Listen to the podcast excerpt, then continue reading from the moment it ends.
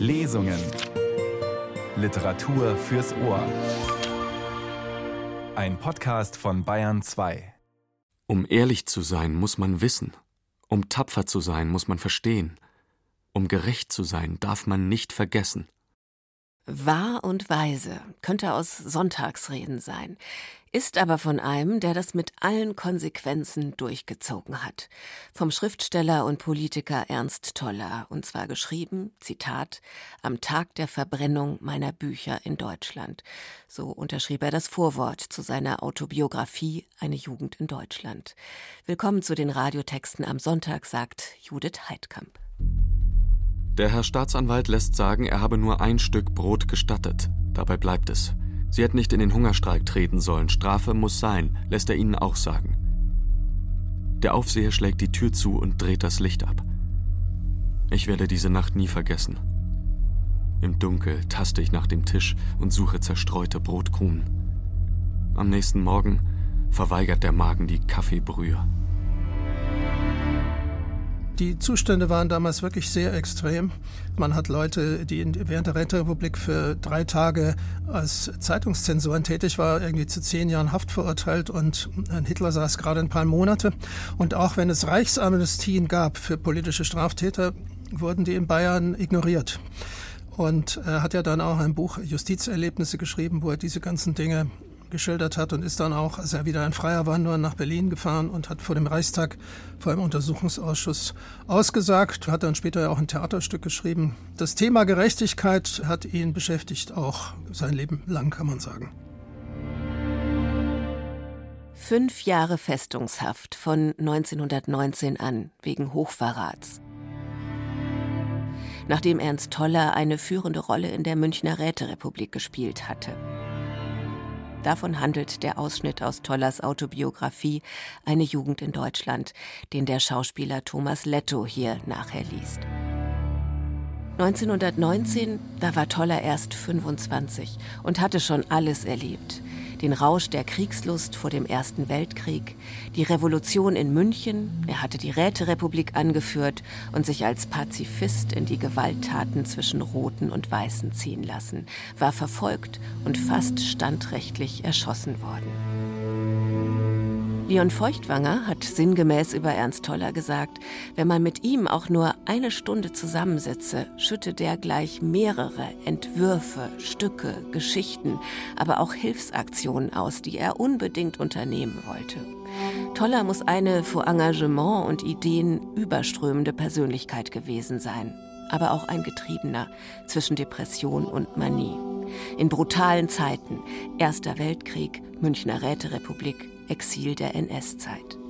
Ernst Pieper, Professor für neuere Geschichte in Potsdam und vormals auch als Verleger tätig, hat Tollers zuerst 1933 im Exil erschienene Jugend in Deutschland jetzt für die renommierte Reihe Die andere Bibliothek herausgegeben und ergänzt um historische Dokumente, Bilder und ein Nachwort.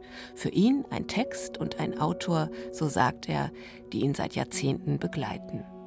Ja, der Text hat mich einfach sehr gepackt, muss ich sagen, so in seiner Art. Er war eben ein sehr lebhafter, ein sehr stark empfindender Mensch. Sie haben ja Feuchtwanger zitiert, jemand, der immer enorm äh, den Menschen zugewandt war, immer etwas tun wollte und durchaus eine gewisse Eitelkeit damit verbunden wirken wollte. Und so ist, glaube ich, auch seine, man darf sagen, weltweite Wirkung später zu erklären. Die Persönlichkeit, die auch ja Hermann Kästen wunderbar beschrieben hat, dass man hinfahren konnte mit Toller, wo man wollte, ganz egal, ob in Marokko oder in Italien oder in China oder in einem Pub in London, die Menschen immer auf ihn zugegangen sind und ihm die Hand geschüttelt haben oder Geheimpolizisten, die ihn äh, beschatten sollten in Italien, nicht, haben dann, als er sie angesprochen hat, aus seinem Schwalbenbuch zitiert.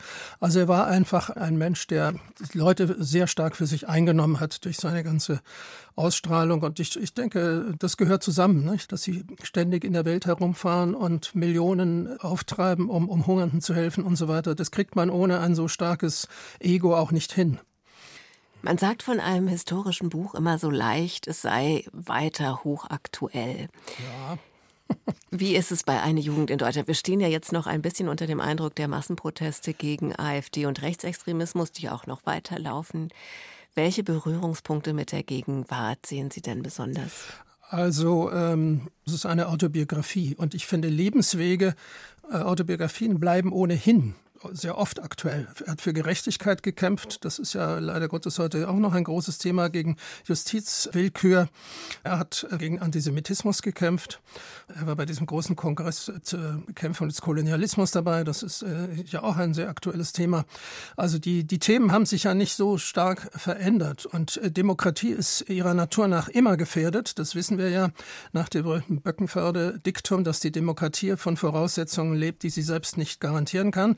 Deswegen müssen, so wie am letzten Wochenende, die Menschen aktiv werden und auf die Straße gehen. Und dafür ist Toller ein ideales Beispiel. Er hat sich grundsätzlich immer für alles engagiert, was ja auch Feuchtwanger ein bisschen auch ironisch, aber auch sehr bewundernd benannt hat. Und ich finde, das Buch ist, ist immer aktuell und im Moment ganz besonders aktuell, wenn man so sagen will. Er hat immer wieder Situationen erlebt, in denen Menschen etwas wollten und dann aber das Gegenteil bewirken, in denen Menschen manipuliert wurden, in denen Menschen sich haben aufhetzen lassen.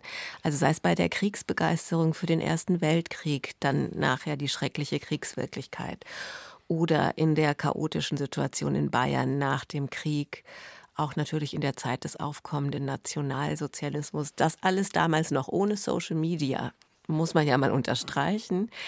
Er scheint sich aber nie beirren zu lassen in seinem Glauben an die Kraft von Argumenten. Ja, ich denke zum Beispiel an das Flugblatt gegen antisemitische Hetze, was Sie im Anhang mhm. dazugestellt haben, wo er wirklich Argumente liefert. Wie sehen Sie das? Ja, es gab damals andere soziale Medien als heute. Also in München zumal waren das die großen Bierkeller. Dort wurde politische Diskussion geführt, politische Propaganda gemacht und gab ja den Deutsch-Völkischen Schutz- und Trutzbund, der gewaltige Versammlungen in, in München abgehalten hat, wo sechs, acht, zehntausend Leute zusammengekommen sind in eben diesen Bierkellern. Es gab eine unglaubliche Pogromstimmung in München. Es wurden ständig Leute angegriffen, weil sie jüdisch aussahen. Es wurden Schaufenster von Cafés beschmiert oder, oder eingeworfen und dergleichen. Und dagegen hat er sich gewandt und hat eben zur Vernunft aufgerufen. Nicht? Also nicht so wie Ebert in Berlin, nicht? Bürger bleibt ruhig und bleibt zu Hause, sondern er hat eben konkret argumentiert, um was es geht und die Dinge beim Namen genannt. Das war sehr typisch für ihn. Er war als einer der Anführer der Münchner Räterepublik auch einer derjenigen, die 1919 wegen Hochverrats verurteilt wurden. Ernst Tolle allerdings nicht zum Tode wie andere, sondern zu fünf Jahren Festungshaft, die er dann zeitweise parallel mit Adolf Hitler abgesessen hat. Und die Lesung aus Eine Jugend in Deutschland, die wir gleich hören, die stammt aus dieser Zeit die im Grunde genommen eine total schräge Situation ist. Er sitzt im Gefängnis, wird schikaniert, ist theoretisch auch Landtagsabgeordneter und gleichzeitig der gefeierteste deutsche Dramatiker dieser Zeit. Vielleicht können Sie noch ein bisschen dazu sagen, ja, was also, Toller damals bedeutet hat. Das kann man sich heute gar nicht mehr vorstellen. Er war der berühmteste Theaterautor der Weimarer Republik. Nicht? Also er hatte einen gigantischen Erfolg und in den fünf Jahren, als er im Gefängnis saß, waren die Vorstellungen seiner Theaterstücke waren alle ausverkauft, nicht? weil er war die Stimme des Proletariats sozusagen. Ne? Also dass es äh, der Gefängnisverwaltung irgendwann lästig wurde. Und bei der hundertsten Aufführung von Masse Mensch haben sie dann gesagt, also Herr Toller, wir sind bereit, Sie zu begnadigen. Und dann hat es war eben Toller, hat er gesagt, ja, ich gehe nur, wenn ihr alle freilasst. Und das haben sie natürlich nicht gemacht. Und deswegen musste er bis zum letzten Tag die Haft absitzen und wurde dann, Hitler hätte man nach dem Gesetz ausweisen müssen als Ausländer. Hitler wurde natürlich nicht ausgewiesen. Toller wurde ausgewiesen. Und er wurde von mehreren Beamten dann bis zur Grenze gebracht, um sicherzustellen, dass er nicht heimlich irgendwie in Bayern bleibt. Das war also das Verhältnis des Freistaats Bayern zu Ernst Toller. Ja, was für eine Lebensgeschichte. Nach der Haftentlassung setzte Toller sich weiter unermüdlich für Bedürftige ein. Von Hitler wurde er 1933 sofort ausgebürgert, was er im Exil erfuhr. In Deutschland hätte er wohl nicht lange überlebt. Sein größtes spätes Projekt wurde eine Hilfsaktion für hungernde Kinder im spanischen Bürgerkrieg, das am Ende nicht sein Ziel erreichte. 1939 nahm er sich das Leben. Eine Jugend in Deutschland erzählt Tollers Leben nur bis 1924. In der von Ernst Pieper herausgegebenen Neuausgabe skizziert das Nachwort dann die noch folgenden Jahre. Hier bei uns liest jetzt Thomas Letto vom Münchner Residenztheater aus dem 16. Kapitel Fünf Jahre. Regie Irene Schuck.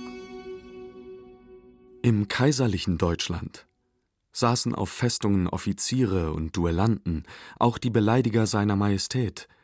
Sie alle ließen es sich gut gehen, aßen und tranken, spazierten tagsüber in die Stadt und bändelten mit den schönen Bürgertöchtern an. Diese heitere Haft ist verschwunden. Der bayerische Justizminister hat sich für uns sozialistische Gefangene eine eigene Art Festung erdacht. Ein Mittelding zwischen Gefängnis und Zuchthaus nennt sie der Reichsjustizminister Radbruch. Spazieren gehen dürfen wir nicht mehr. Unsere Frauen und Freunde dürfen uns nicht mehr frei besuchen. Jeder Brief wird zensuriert. Wir essen die Dampfkost der Gefängnisküche. Die Haft gleicht nur in einem Punkt der Strafe, die die Richter uns diktierten. Wir werden mit Herr angeredet. Zum Zeichen, dass wir, wie die bayerische Sprache sagt, eine Ehre haben. Dabei wissen wir nicht, ob die Rechte von heute uns morgen bleiben. Alles ist ungewiss. Einmal werden die Zügel gestrafft, einmal gelockert. Politische Stärke oder Schwäche der Regierung verspüren wir an unserem Leibe. Anfangs hausen wir in verschiedenen Gefängnissen. Nach einigen Monaten treffen sich alle im alten Jugendgefängnis Niederschönenfeld bei Rhein am Lech. In der sumpfigen, nebligen Ebene zwischen Lech und Donau liegt der dreiflügelige, nüchterne Zellenbau mit seinen kahlen Höfen, seinen hohen Mauern. Die Zellen sind schmal. Wenn ein Mensch sich an die eine Wand lehnt, berührt er mit ausgestreckter Hand die andere. Tagsüber bleiben die Zellentüren offen. Wir gehen im Käfig des schmalen Korridors auf und ab, auf und ab. Draußen vorm Gitter wachen Tag und Nacht die Wärter. Hundert politische Gefangene beherbergt Niederschönenfeld, Menschen aus allen Klassen, allen Berufen. Die meisten hoffen, die Haft werde nur kurz währen, eine neue Revolution werde sie befreien, morgen, übermorgen, nächste Woche. Berichten die Zeitungen von einem Streik, träumen sie dem Streik werde der Generalstreik folgen, der die Kerkertüre öffnet. Wagt einer dagegen zu sprechen, verfolgt ihn wütender Hass der andern. Du bist schuldig, dass wir nicht frei werden, sagt mir ein Kamerad, weil du nicht daran glaubst. Die ersten Monate leben die Gefangenen in brüderlicher Verbundenheit. Sie teilen Lebensmittel und Geld, sie teilen Gefühle und Gedanken. Die Sucht des Bekennens hat sie gepackt. Sie bekennen ihr Leben, ihre Taten, ihre Schuld. Alles soll der eine vom anderen wissen. Sie entblößen die dunkelsten Regungen, sie zeigen sich Briefe der Frauen und Mütter, nichts darf fremd und verborgen bleiben. Bald kennt einer den andern, sein Leben, seine Art zu denken, seine Art zu sprechen, die Mechanik seines Fühlens, seinen Geruch und den Ton seiner Stimme. Er weiß, was er auf diese Frage antworten wird und was auf jene. War am Anfang jeder bemüht, liebevoll in den anderen sich zu versenken, Jetzt ist er die Nähe des Nächsten satt. Er kann ihn nicht ertragen, er wirft ihm vor, was der andere ihm einst anvertraute. Die Haft macht ihn krank, die Einsamkeit böse. Die Gegenwart ein Alp. Man stößt ihn fort. Die Vergangenheit allein ist wert, von ihr zu sprechen. Jeder Tag, jede Stunde, seitdem die Revolution begann, wird geweckt zu neuem Leben.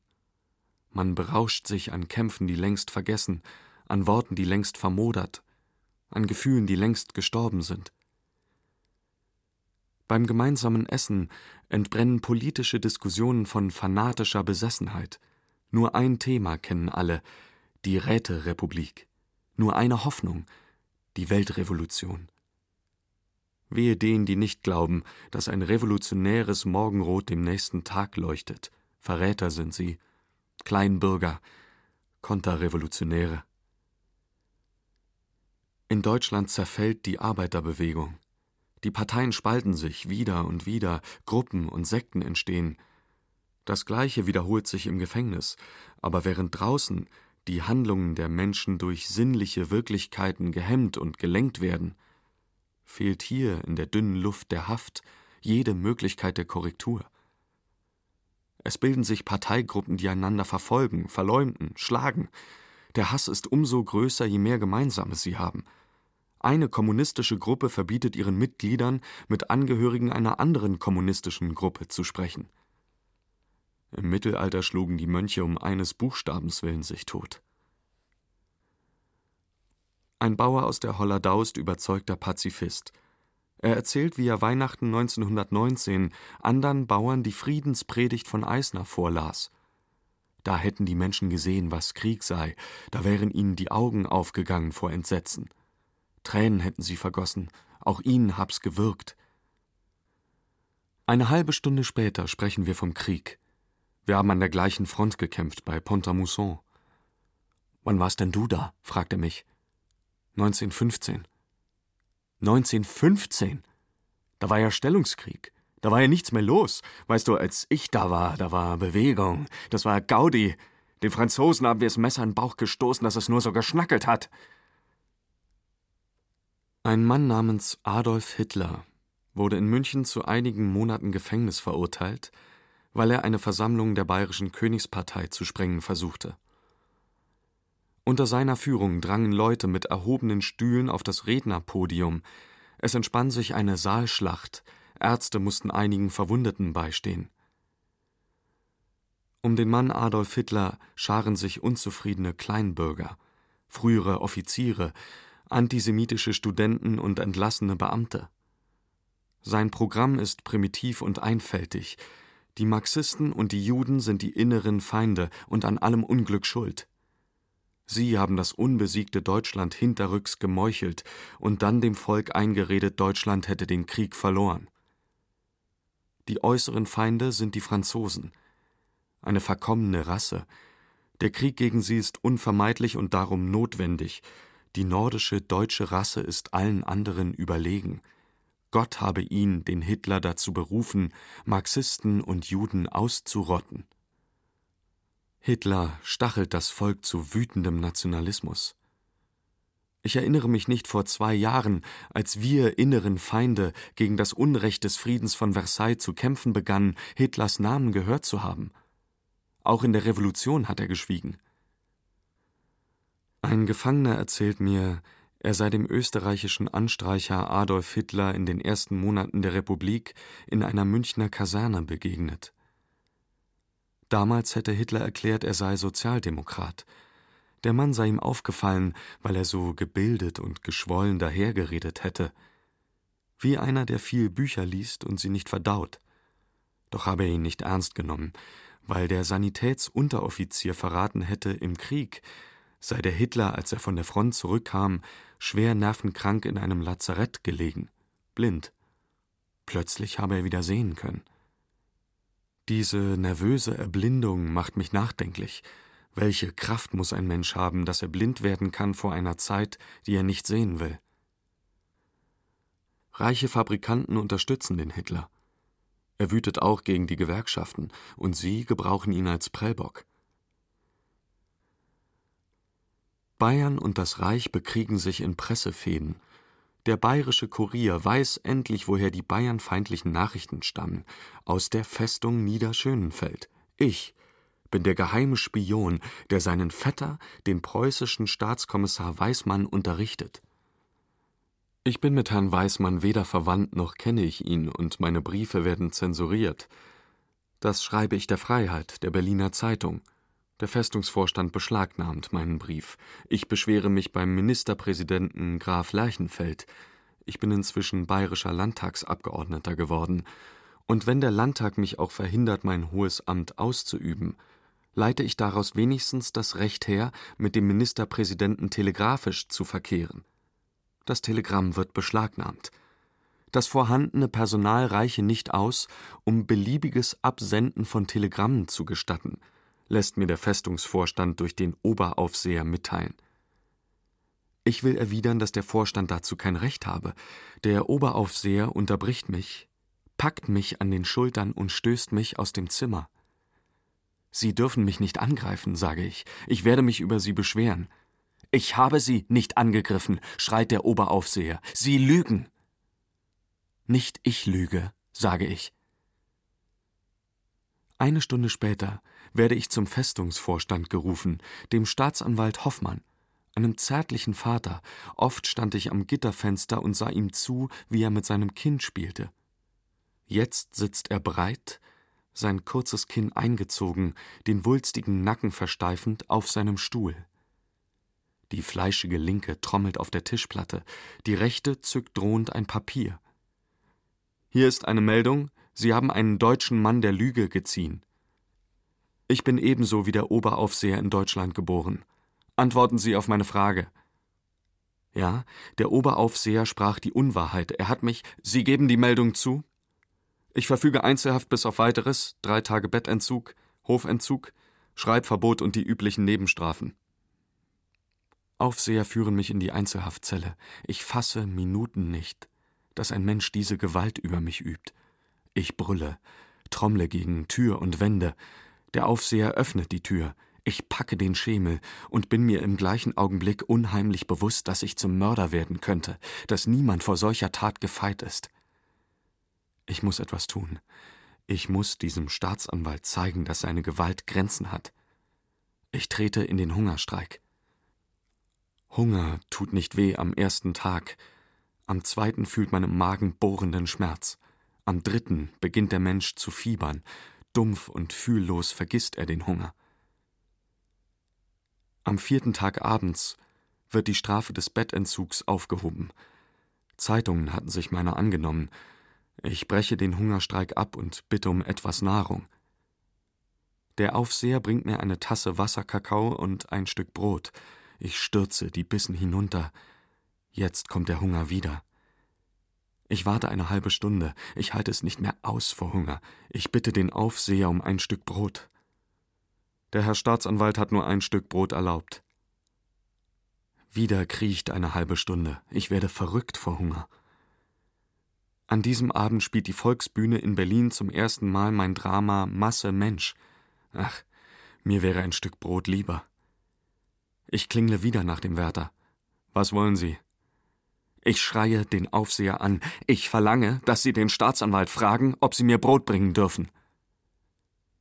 Wie ein Hund, der die Stimme seines Herrn hört, zuckt der Aufseher zusammen. Mein barscher Ton weckte den Untertanen. Er schlägt die Hacken zusammen und geht zum Staatsanwalt. Eine Viertelstunde später wird die Zellentür aufgeschlossen. Endlich bekomme ich Brot. Der Herr Staatsanwalt lässt sagen, er habe nur ein Stück Brot gestattet, dabei bleibt es.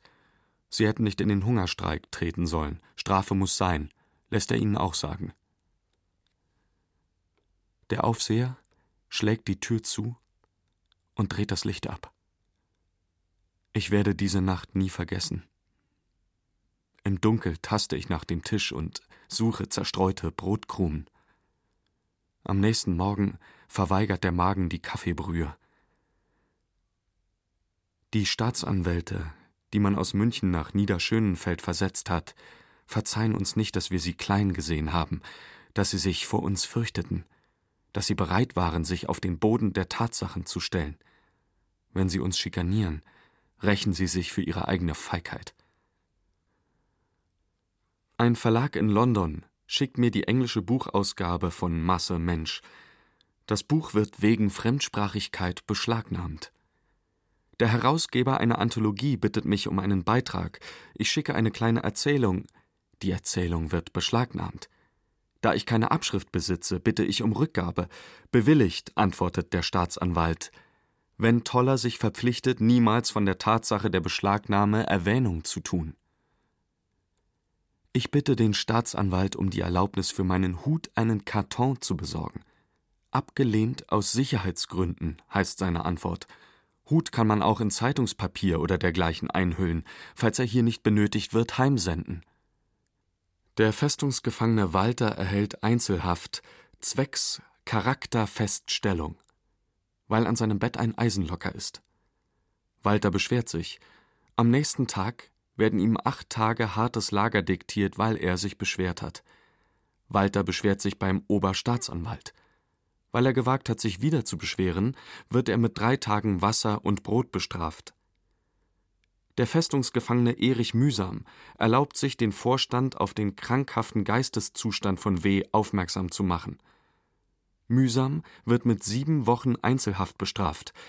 Es soll mühsam Gelegenheit gegeben werden, schreibt der Vorstand, darüber nachzudenken, ob es ihm zukommt, durch die Einmischung in die Angelegenheiten der anderen Gefangenen sich eine Führerrolle anzumaßen.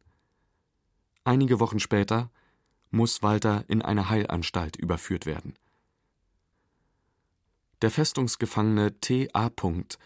wird während eines Jahres mit 149 Tagen Einzelhaft, 243 Tagen Schreibverbot, 70 Tagen Hofentzug, 168 Tagen Besuchsverbot, 217 Tagen Paketverbot, 14 Tagen Bettentzug, 8 Tagen Dunkelarrest und 24 Tagen Kostentzug bestraft. Im Reichstag rechtfertigt der bayerische Staatsanwalt Emminger unsere Behandlung, die Gefangenen Niederschönenfelds seien rote Bestien. Der Mörder Eisners, Graf Arco, ist nicht bei uns. Für ihn wurde eine eigene Festung in Landsberg am Lech bestimmt. Für ihn gelten die Strafverschärfungen nicht. Er vergnügt sich in der Stadt und auf benachbarten Gütern. Ich fasse das Leid nicht, das der Mensch dem Menschen zufügt. Sind die Menschen von Natur so grausam? Sind sie nicht fähig, sich hineinzufühlen in die Vielfalt der Qualen, die stündlich, täglich Menschen erdulden? Ich glaube nicht an die böse Natur des Menschen. Ich glaube, dass er das Schrecklichste tut aus Mangel an Fantasie, aus Trägheit des Herzens. Habe ich nicht selbst, wenn ich von Hungersnöten in China, von Massakres in Armenien, von gefolterten Gefangenen auf dem Balkan las, die Zeitung aus den Händen gelegt und ohne innezuhalten mein gewohntes Tagwerk fortgesetzt? Zehntausende Verhungerte, tausend Erschossene, was bedeuteten mir diese Zahlen? Ich las sie und hatte sie eine Stunde später vergessen, aus Mangel an Fantasie.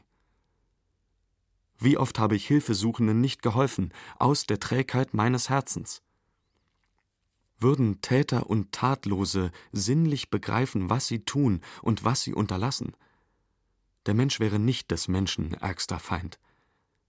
Die wichtigste Aufgabe künftiger Schulen ist, die menschliche Fantasie des Kindes, sein Einfühlungsvermögen zu entwickeln, die Trägheit seines Herzens zu bekämpfen und zu überwinden.